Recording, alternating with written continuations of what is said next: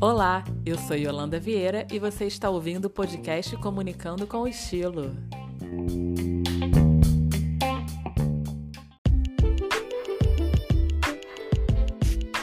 Você sabe dar feedbacks no ambiente de trabalho? Essa pergunta ela parece ser fácil de ser respondida, mas muita gente ainda enfrenta dificuldade em dar um retorno aos seus funcionários e colaboradores. Para conversar sobre esse tema, eu convidei a consultora Patrícia Capeluto. Seja bem-vinda, Patrícia. Olá, Yolanda, e a todos os ouvintes do podcast Comunicando com Estilo. É um prazer enorme estar aqui com vocês. Patrícia, me conta. Como dar um bom feedback no ambiente de trabalho? Existe alguma estratégia, alguma técnica específica?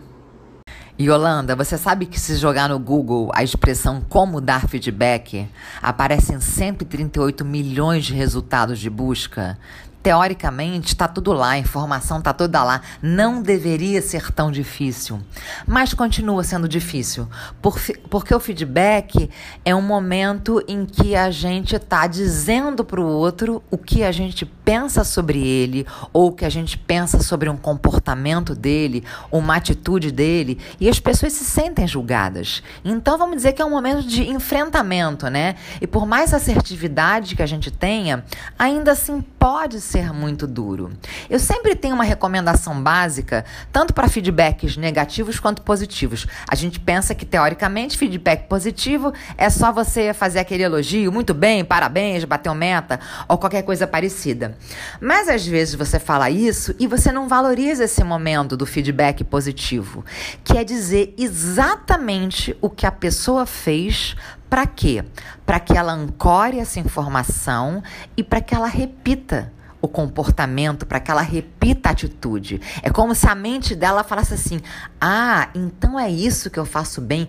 Ah, é desse jeito então que funciona. Então a pessoa ancora e ela repete. E quando a gente está falando é, do feedback negativo, tem um ponto fundamental que precisa existir, que é a gente mencionar o fato que a gente está se baseando para dar o feedback. Então, se eu digo para uma pessoa assim, olha, você você precisa melhorar sua comunicação. Primeiro que eu não estou dizendo baseado em que que eu estou falando isso, né? Eu não estou descrevendo uma situação para a pessoa saber qual é o meu ponto de partida. Segundo, que aí é outro ponto que é importante ter no feedback, é que eu não estou pedindo uma ação concreta. Você entende que melhorar a comunicação é uma coisa que pode dar ampla margem de, de, interpretações? O que é melhorar a comunicação? Será que melhorar a comunicação significa que eu estou querendo que a pessoa retorne a ligação mais rapidamente para o cliente? Se eu estou querendo que a pessoa explique melhor quais são as tarefas prioritárias?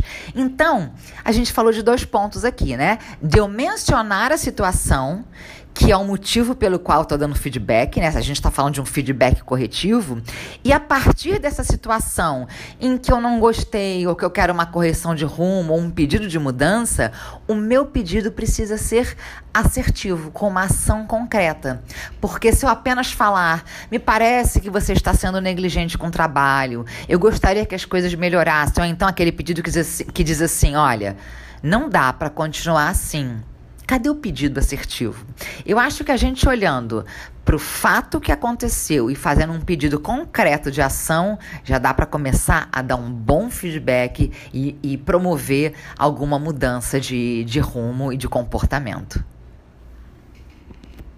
Muito obrigada pela sua participação, Patrícia. E a todos os ouvintes, até o próximo episódio do podcast Comunicando com Estilo.